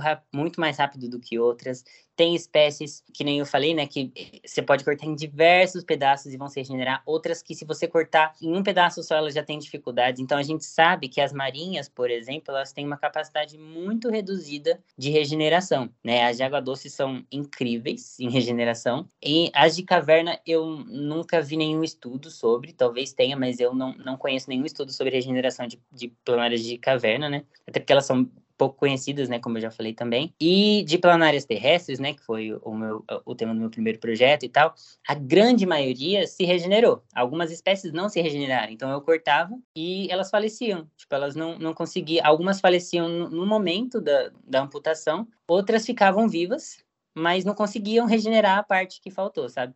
E é claro que isso pode estar atrelado também às condições laboratoriais, mas até onde a gente conseguiu ver, algumas dessas espécies não se regeneravam, enquanto outras se regeneravam maravilhosamente bem. Então, é muito doido a gente é, até estudar essa diferença, é, essa diferença mesmo, né, de regeneração. Por quê? Que umas se regeneram tão mais rapidamente do que outras, né? Que é o projeto que eu estou agora de tentar entender alguns aspectos que podem influenciar nisso, né? Então, evolutivamente, o que a gente tem é de que todos os animais que regeneram, a capacidade regenerativa tem uma origem comum, né? Então, ela estava nos animais mais basais, né, de grupos mais antigos, e conforme a complexidade dos corpos, ela foi se perdendo. Então, é muito. Quando a gente pensa na vantagem adaptativa da regeneração, né? É muito claro pra gente que é muito, muito interessante você regenerar. Imagina você tá um predador, sei lá, comeu metade do seu corpo, você conseguiu fugir, essa outra metade vai regenerar outro corpo, tá tudo certo. Isso é uma vantagem adaptativa incrível. Só que uma coisa que é interessante da gente pensar também é de que animais muito complexos têm uma complexidade muito, muito maior, muito maior do que planárias, por exemplo. As planárias têm tipos celulares e tecidos muito mais é, simples, sabe? Então, para a gente, é, falando do ser humano, né, que é o que a gente sempre traz para a gente, né? De, por exemplo, a, se a gente perdesse um braço, para a gente regenerar esse braço com todos os tipos celulares que tem, com todos os sistemas, osso, sistema circulatório, sistema linfático, tudo, tudo que tem em um braço, a gente, a energia para isso seria tão grande que a gente poderia morrer, sabe? E por isso que a, essa característica foi selecionada negativamente na, na, história evolutiva dos animais. Então chega um momento que não é mais vantajoso você regenerar esse membro perdido, porque ele vai consumir muita energia e você não vai ter essa energia suficiente e isso pode matar o indivíduo, sabe? Então. Olha, adorei. É, é, é importante que a gente pense nisso, né? De que o corpo de uma planária é muito mais simples que o nosso, sabe? Elas não têm sistema circulatório, elas não têm sistema respiratório, é tudo por difusão, sabe? De célula para célula. Então, mesmo que elas tenham esses, esses poderes, essas questões incríveis, né? De neoblastos e células tronco no, no, corpo, elas são animais muito mais simples que a gente. E aí, é justamente ali, né? né, né é, na história evolutiva, depois das planárias, que a gente vai ter essa perda da, da regeneração. E aí, no meu projeto, por exemplo, eu estudo, porque assim, a gente tem três mecanismos de, de manutenção da, da regeneração evolutivamente nos animais, né? Então, as planárias de água doce, por exemplo, elas, a, o motivo delas se regenerarem está muito mais associado à reprodução assexuada, por exemplo. Então, a grande parte das planárias de água doce se reproduzem de forma sexuada, sabe? Isso já não é uma verdade para as planárias terrestres. A gente tem algumas planárias terrestres que se, que se reproduzem assexuadamente, que a gente encontra indivíduos que não tem nem aparelho copulatório, mas a grande maioria se reproduz é, sexuadamente. Então, são outras questões é, é, ecológicas e evolutivas que vão manter ou vão ou não a capacidade regenerativa, como por exemplo, são os dois, dois, os dois tópicos que eu é, estudo nesse meu projeto de agora, que é a, a alimentação delas, né? Então, a, o tipo de presas que elas vão ter, que nem eu já comentei um pouquinho, e também do tamanho. Quanto maior, essas planárias que eu falei para vocês são enormes, é, se a gente pensar, elas estão muito mais suscetíveis a danos do ambiente, sabe? Então, evolutivamente, o que a gente pensa, né, que a gente está tentando comprovar, é de que essas espécies de planárias grandes, a regeneração não se mantém ah, no, no, corpo dessas, no, nessas espécies por pleiotropia, né, que é esse é o nome desse de quando a gente tem dois mecanismos é, de desenvolvimento muito associados, né, como a regeneração e a reprodução assexuada. Não é um, uma a forma principal de manutenção evolutiva da regeneração naquele animal, e sim a seleção direta daquela capacidade, né? Então é muito mais vantajoso para espécies grandes. Isso é, pode ser, né? De novo, uma hipótese que a gente está tentando testar, de que pode ser muito mais vantajoso para espécies que se alimentam de presas que podem seccionar e machucar elas, e para espécies muito grandes regenerar esses corpos. Pô, sensacional, Vitor. Muito legal essa explicação que você deu, bem detalhada. Achei bacana demais também a comparação com o ser humano. É muito legal a gente fazer essa fazer essa comparação, né? Essa questão que você, você colocou também de, de fato é incrível essa capacidade regenerativa que elas têm, mas ao mesmo tempo são animais muito simples, né? Muito menos complexos do que a gente. E achei bem legal essa, esse ponto que você colocou de é, para um, um animal complexo como o ser humano ou algum grande mamífero, se, se fosse gastar uma energia ali para regenerar um braço, por exemplo, acabaria morrendo tentando fazer isso, né? Então, de fato, a evolução moldou tudo isso. É, sempre todos os organismos procuram é, economizar energia, né, no, no comportamento, no, em, em, todo o processo evolutivo ali. Então, acho que são, são adendos importantes, assim, de você mencionar e achei legal essa comparação com animais mais complexos. É, foi bem bacana mesmo. Essa parte foi, foi bem incrível. e foi legal a questão que o Vitor comentou. É, chamou atenção para a questão da, deles serem imortais, né? Isso me, me lembrou, Flávio, aquel, aquele, aquela água viva que a gente já comentou em outros, em outros uhum. episódios que é considerado uma pois água é. viva imortal lá, mas aí eu acho que já é um outro mecanismo, que ela sempre uhum. volta à fase inicial, né, de desenvolvimento. Mas é Sim. é muito interessante a gente pesquisar esses animais, né, que tem esse potencial. É... E aí as planárias também são um, um, um bom objeto de estudo. Então, se ela não morrer de morte matada, como diz o Flávio, não morre. e a gente consegue, assim, os estudos de ponta, né, que a gente tem com planárias, é sempre nesse, nesse intuito de entender como é que elas fazem, quais as bases, porque assim, os mesmos genes que as planárias é, usam para se regenerar, a grande maioria deles é mantido nos seres humanos e em vários outros animais. Eles só não são ativados, sabe? Então, é muito interessante essas pesquisas porque elas podem é, é, nos mostrar, né, como esses animais fazem para ativar toda essa cadeia né, de mecanismos geneticamente e até essa questão de telômeros, né? Os telômeros são muito estudados também na genética nessa questão do envelhecimento e até ver como que esses animais fazem isso e, assim, quem sabe um dia conseguir aplicar de alguma forma isso nas nossas vidas, né? Bem interessante. Certeza, sensacional. É, e a aplicabilidade desses estudos, dessas pesquisas também é o que acaba às vezes até trazendo mais recursos né, para essas pesquisas, né, porque acaba tendo esse apelo também, né, de, entre algumas, muitas aspas, utilidade né, da pesquisa, mas de qualquer forma é uma, uma, uma coisa muito interessante, né, que às vezes traz mais também atração do público pelo tema, né? né? É. Visibilidade, exatamente. Exatamente. Bom, Vitor, você falou um pouco sobre pesquisa, você já é, deu alguns exemplos de pesquisas aí, né? Mas é, tem muita coisa sendo pesquisada né, sobre, sobre as planárias. algumas pesquisas mais aplicadas, né? Mas o que, que você pode dizer sobre outros tipos de pesquisa, sobre pesquisas mais basais, assim, o que, que tem nessa área?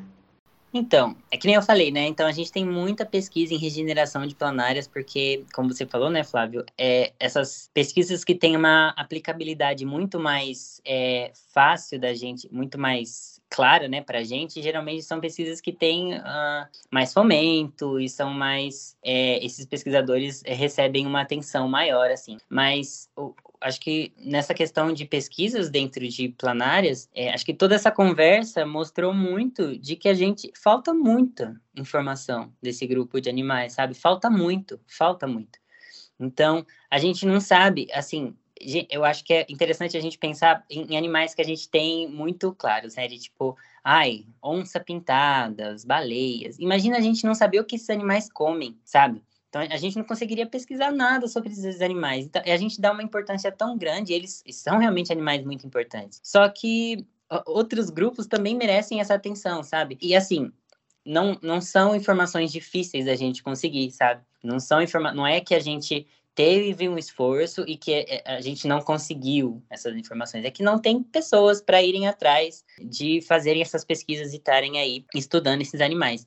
Então, acho que o que a questão mais latente assim de sobre pesquisas nessa nesse grupo de animais é de mostrar a importância da gente estar tá estudando, então, aspectos ecológicos desse, de, de comportamento desses animais, de história natural mesmo, né? Então, de do que, que eles comem, onde, de que, qual que é a diversidade nossa, a gente não conhece a diversidade do nosso próprio país, sabe? É, de animais tão interessantes. Então, eu acho que fica essa, essa, esse apelo mesmo para que mais pessoas estejam pesquisando e assim, se, mesmo que a gente não esteja pesquisando sobre, né, a gente fomentar esses pesquisadores aí que estão atrás de, de conseguirem desvendar esses mistérios tão interessantes e curiosos desses animais e tá é, apoiando de alguma forma e tá sempre tentando mostrar que, que é muito importante todo esse conhecimento que a gente pode produzir desses animais e que quanto mais a gente conseguir é, entender esses animais, mais a gente consegue entender a natureza, sabe? Mais a gente consegue entender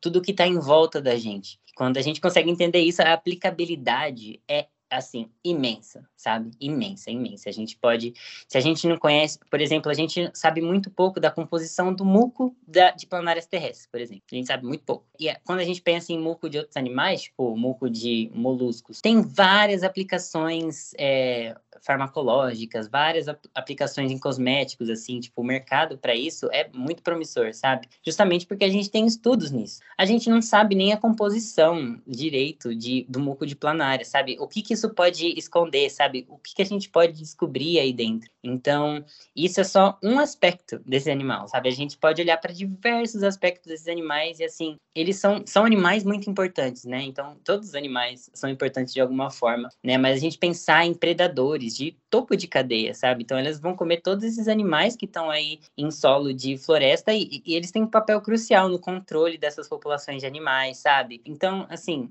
o, ramo de pesquisa, as possibilidades de pesquisa são muito grandes. É muito convidativo a gente estudar a regeneração em planárias de água doce e tal. Só que você pode estudar regeneração, só que em outros grupos, por exemplo, eu estou estudando regeneração em planárias terrestres e tudo que eu tenho descoberto são, são novidades para a ciência, sabe? Então, a gente é, é ter esse, esse olhar para além do que é pop, sabe? Para além do que tem mais coisa fazendo, porque o mundo de planárias, assim, tudo que a gente tem para descobrir, a, a, a, gente não tem nem noção do que, do que tá ali esperando para a gente só ir atrás e pesquisar, sabe? Perfeito, Vitor. Acho que você deu um desfecho bem legal aqui para essa conversa. A gente abordou muita coisa incrível. É, tudo que a gente colocou no, no roteiro é, a gente conseguiu abordar, você conseguiu falar bastante sobre cada um dos pontos. Então, claro, a gente ainda né, vai, vai finalizar o episódio, mas já agradeço você por, por essa disponibilidade, por é, por estar tá tão é, é, disposto a, a, bater esse papo com a gente aqui, né? E aí, antes da gente encerrar, antes da gente partir lá para as indicações culturais, é, eu achei interessante que no começo você disse é, a respeito do seu curso, né, que vocês estudam até uh, astronomia, né? Uhum. E aí eu queria compartilhar uma brincadeira nossa aqui com você, e depois a gente vai colocar na nossa página também. Já que você falou de astronomia e você estuda planárias, né? Você, você pesquisa planárias, a gente tem uma teoria também do formato da Terra, que eu estou mandando aqui agora no, no chat, que é o, a Terra planária. É, gente... Não tem mais terraplanismo, terraplanária. Socorro. Vou salvar, muito bom. bom. Muito e... bom, mesmo. Mas então vamos lá, vamos para. Bom, alguém quer, quer falar mais alguma coisa antes da gente ir para as indicações culturais? Ah, já acabou. Eu tava tão empolgada com o Victor, gente. Deu até vontade de procurar planalha. Não é? Nossa! Vamos procurar, gente, qualquer, qualquer parque, assim. Aqui, é, se alguém está ouvindo de São Paulo, assim, Parque da Cantareira tem uma, uma riqueza muito grande, assim, de espécies. E é um parque fácil da gente acessar, sabe? É, parque Ecológico do Tietê, Parque do Carmo, todos esses parques são... A gente consegue encontrar algumas espécies bem legais de planárias terrestres. E, assim, isso por todo o Brasil, né? Qualquer mata que consiga manter uma umidade pode ter quase certeza que vai ter planária ali. É, pois é, e como você comentou, né, que elas são mais é, noturnas e, e, ficam mais escondidas durante o dia, assim. Eu, sem estar tá procurando, encontrei uma por acidente durante o dia. então, acho que com as técnicas e num, num, num, horário mais adequado, assim, mesmo numa mata pequena que a gente estava fazia as coletas ali, ali deve ter bastante coisa também, se a gente resolver focar nisso, né? Sim. Mas beleza. É, muito bom.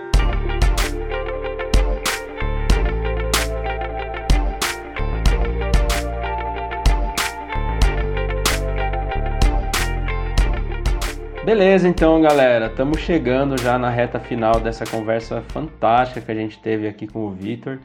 E é claro que a gente tem o nosso tradicional momento indicações culturais antes, de, antes do encerramento. E eu quero pedir para o Vitor começar com as indicações dele para os nossos ouvintes, para a gente também, por favor. Certo. Então, eu estava pensando, né, e aí eu, eu queria é, indicar dois é, canais do YouTube que eu acho, assim, de uma qualidade excepcional. É, um em português e outro em inglês, mas o, esse inglês tem legendas e tudo bonitinho, então dá super para ver. Que um é o ABC Terra, que é um é, é um canal de um cara brasileiro que fala bastante sobre é, biogeografia, ele aborda bastante coisa de dinossauro, sabe? Mas é, o conteúdo dele é bem sobre ciência da natureza, né? Então, tipo, ver a, a natureza como algo integrado mesmo. Então é bem legal, bem legal mesmo. Recomendo muito. Ele tem o um, um Instagram dele também, ABC Terra, e tudo é muito é muito interessante, assim, tudo que ele produz eu acho muito interessante, eu acho que é, é uma indicação bem legal. E também tem um outro canal chamado Atlas Pro, que é em inglês, né, de um cara que eu acho que é americano. É, e assim, um dos melhores vídeos que eu já vi, assim, no YouTube, é, nessa questão de ciências, assim, e de biogeografia, que é um, um, uma parte aí da, é, das ciências naturais que eu acho incrível também, de distribuição, né, dos animais aí no, no globo terrestre e tal. Então, ele tem alguns vídeos de biogeografia dos oceanos, é, das sete regiões biogeográficas do, do continente, assim, tem vários vídeos muito legais de surgimento de ilhas, enfim. É, é, é um conteúdo muito legal mesmo, então eu, eu super indico ele. E eu indico também, tem um documentário no YouTube também, tem ele, legendado bonitinho, que chama O Primeiro Caçador. É de uma, de um, de uma série de, de documentário que chama Origens da Vida. Só pesquisar lá, Origens da Vida é o episódio 3, o primeiro caçador. E, e aí eh, trouxe esse, essa indicação mais na voltada ao tema, né, aqui do, do episódio. Então, também foi uma coisa que eu não falei, né, mas evolutivamente os primeiros animais a caçarem outros animais são plateumintes. Então, nesse documentário ele vai falar bastante sobre essa história evolutiva dos primeiros caçadores que a gente teve no planeta Terra evolutivamente, que eram plateumintes. Então é muito interessante de ver. E aí também fazer um. falar de novo, né, da, da minha página, que eu estou tentando aí é, ser bem ativo nela e voltar a postar bastante, que é planárias.terrestres, que aí eu posto bastante coisa de, principalmente de planárias terrestres, né? Então, tem bastante vídeo lá, porque aqui no, no podcast a gente não consegue mostrar imagem, né, vídeo, enfim, mas vocês podem pesquisar lá também, que vai ser bem, que eu tenho bastante conteúdo que eu coloco de planária nascendo, planária é, fazendo tudo, comendo, então tudo é bem interessante de ver. Então, planárias.terrestres. E é isso. Perfeito, Vitor. A gente deixa todos esses links na, na descrição do episódio, então para quem se interessar é só dar uma olhada aí e acessar as indicações do Vitor. É, Susan? Vamos lá. Bom, hoje eu queria indicar um perfil Acho que deve ter em todas as redes sociais, mas sei lá, Instagram e Face tem. que é o perfil do IP, né, o Instituto de Pesquisas Ecológicas. O Instituto ele trabalha com fauna, é, não só com fauna ameaçada, mas com outros animais bem, bem característicos do Brasil. É, visa pesquisas na, nessa área de educação ambiental e conservação da biodiversidade. E, enfim, eu acho que é, muita gente que se interessa por, por, questão de conservação já deve ter ouvido, né? Ou é, ouvido falar do, do, desse instituto. Eu acho que vale muito a pena acompanhar, né? Ele, eles pelas redes, tem bastante oferta de estágio, cursos, palestras e também tem e-books que eu achei bem interessante indicar aqui hoje, principalmente pela questão do e-book que é um e-book, eles dão várias opções de, de, de para você fazer o download. É totalmente de graça. Você só faz um cadastro bem simples nas próprias redes mesmo. E, e aí eles te mandam o, o PDF do e-book. É muito bonitinho. Eu baixei agora um sobre bichos do Brasil que fala várias características dos principais animais que a gente tem aqui, que são característicos do Brasil, mas tem vários outros e-books que eu acho que é bem interessante, tem de aves, tem produções mais técnicas, né, voltadas mais para essa área de conservação, mas acho que essa questão do e-book que eu achei mais interessante para mencionar aqui é da gente ter acesso, né, a essas a essas obras aí de forma gratuita, de forma tão fácil e claro, né, com pesquisadores maravilhosos da área do Instituto IP. Então aí fica a minha dica para quem tiver interesse, né, de ter esses e-books e ver outras postagens do pessoal, que é muito bacana também, conhecer pesquisadores, pesquisas, oportunidades nessa área de conservação é só dar uma olhada lá no, no, perfil do IP, Instituto de Pesquisas Ecológicas. Bom, legal, esse instituto é bem bacana mesmo. É bonito os, os e-bookinhos, muito legal. É, bom, a gente deixa também na descrição do episódio. E a minha indicação de hoje, então, é, mais uma vez eu confesso que eu estava sem também indicação, e aí é, ao longo da conversa eu, eu, lembrei de um vídeo que eu tinha visto justamente sobre essa questão da regeneração da, das planárias. Então, até como uma forma de ilustrar né, um pouco do que foi dito aqui, eu vou deixar o link aí na descrição de um vídeo no YouTube mostrando na prática aí as planárias se regenerando tal. Aliás, é uma planária né, cortada em, em umas quatro partes aí e, e mostrando elas se, se, se, regenerando, virando outros indivíduos aí. Acho que para quem nunca viu é muito interessante. Então fica aí também para quem tiver interesse em, em, ver, só dá uma olhada aí no link. Bom, então é, antes de, de a gente dizer o tchau aqui, eu queria, claro, né, deixar o nosso muitíssimo obrigado ao Vitor. Pô, foi um prazerzaço conversar com você, foi uma conversa incrível daqueles episódios que a gente volta para ouvir de novo daqui um tempo. E as portas estão sempre abertas para você, para a sua página também, para o pessoal aí do laboratório. É, no que a gente puder ajudar na divulgação, pode contar com a gente sempre. Enfim, é, espaço é de vocês. Muito obrigado mesmo, Vitor.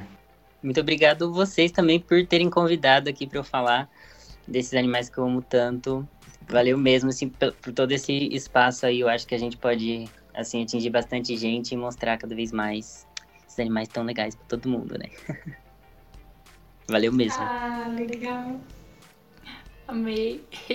O Vitor tem. É, acho que a gente tem que encorajar muito essa questão da divulgação científica porque é uma coisa inata dele, né? Então acho que é, a ciência não pode perder isso, principalmente alguém tão envolvido. Coisa de professor ficar pensando em rolê de como mostrar esses, enfim. É. Faça em escola, sabe? Tipo, a gente ajuda bastante. é, com é certeza. Mas então é isso, gente. A gente fica por aqui. Nosso muitíssimo obrigado para você que sobreviveu até aqui. Novos episódios do podcast Biologismo saem a cada duas quartas-feiras nas principais plataformas de streaming. Deixa aí o seu feedback para a gente sobre o que você está achando, manda sua sugestão para a gente no e-mail biologismo.podcast.gmail.com ou nas redes sociais. Pode enviar lá sugestões, críticas, sugestões de temas, de convidados. A gente está sempre de olho, é sempre muito importante saber o que vocês estão pensando do outro lado aí. Beleza? Valeu, galera. Um grande abraço. Até o próximo episódio. Tchau, tchau. Beleza, beijos. tchau, tchau. Até mais, pessoal. Esse episódio foi apresentado por Flávio Diniz com comentários de Susan Cunha e a participação do nosso convidado Vitor Milanese. O roteiro foi elaborado por Flávio Diniz, Susan Cunha e Vitor Milanese e a edição e a arte por Flávio Diniz.